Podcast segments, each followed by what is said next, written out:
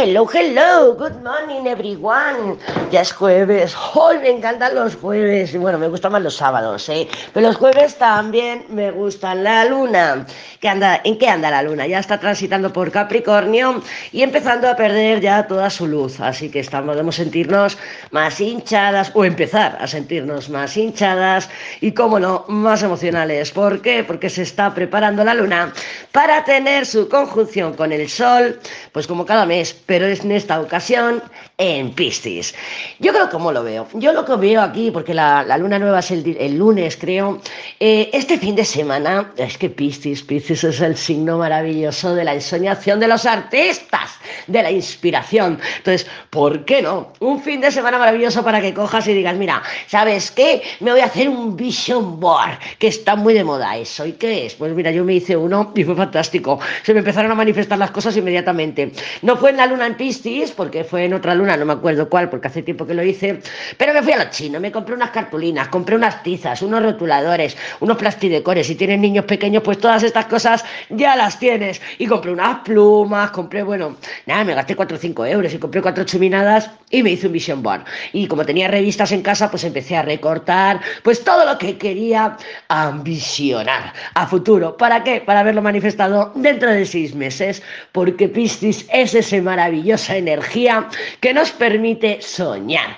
¿Y qué más me gusta de esta, de esta, de esta luna espectacular en Piscis? Que está en conjunción con Saturno. Y al estar en conjunción con Saturno nos ayuda a construir nuestro sueño, construir nuestro deseo y construir nuestras visiones. Así que bueno, pues nada, tenemos seis meses para ver la primera manifestación de esta preciosa luna nueva en Piscis ¿Y por qué no? Este fin de semana, pues bueno, cuidado, eso sí, cuidado porque, claro, Piscis, Neptuno, que ya se empieza a notar la energía, aunque yo estoy notando más energía Aries, ¿eh?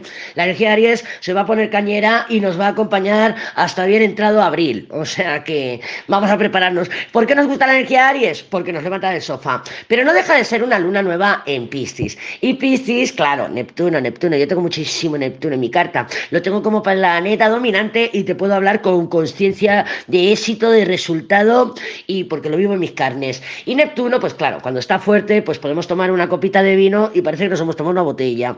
Podemos tener más ganas de evasión, de escaparnos, pues todas esas cosas, de magnificar, de ensoñar. ¡Ay, he conocido a alguien! Y ya en mis cabezas ya me he casado con él en dos, en, dos conversaciones de WhatsApp. O sea que cuidado con todo eso porque, claro, Urano todavía, aunque parece que ha aflojado, no ha aflojado. Ya te digo yo que no ha aflojado, porque esta última quincena de febrero se presenta, bueno, no sé si es quincena, porque tiene menos días, pero esta última quincena de febrero se presenta todavía movidita.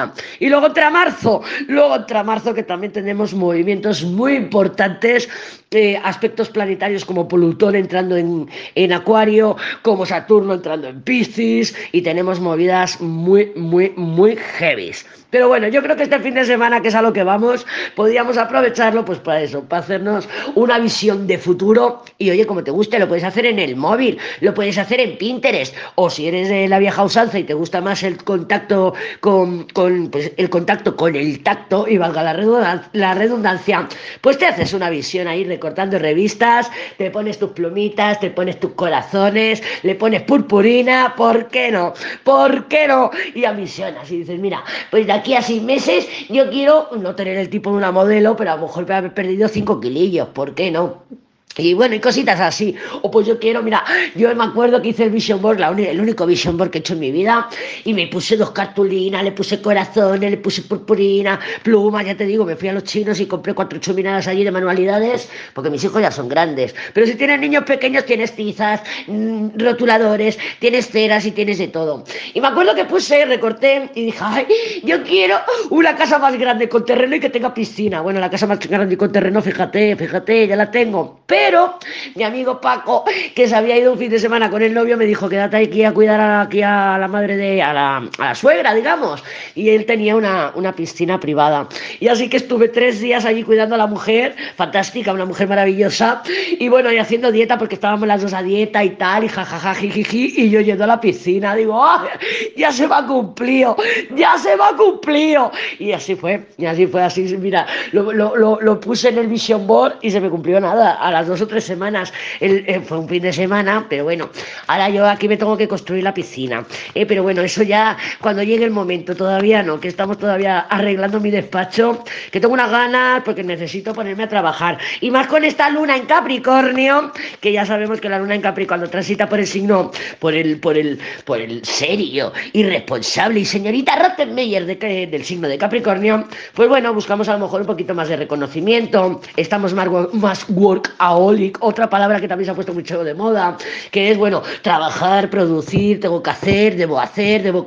Pues eso, el tengo y el debo, que corresponden a este signo de Capricornio, muy saturnina la cosa, muy saturnina, pero ya te digo que Saturno me encanta en esta luna nueva del lunes, que vamos a sentir la energía, pues bueno, este fin de semana, la semana que viene, hasta que llegue esa luna llena, llena en Virgo, eh, pues, pues dentro de, de 15 días, porque claro, cada, como los ciclos lunares duran 28 días, pues si tenemos el lunes la luna nueva, en 15 días tenemos la luna llena en el signo de frente.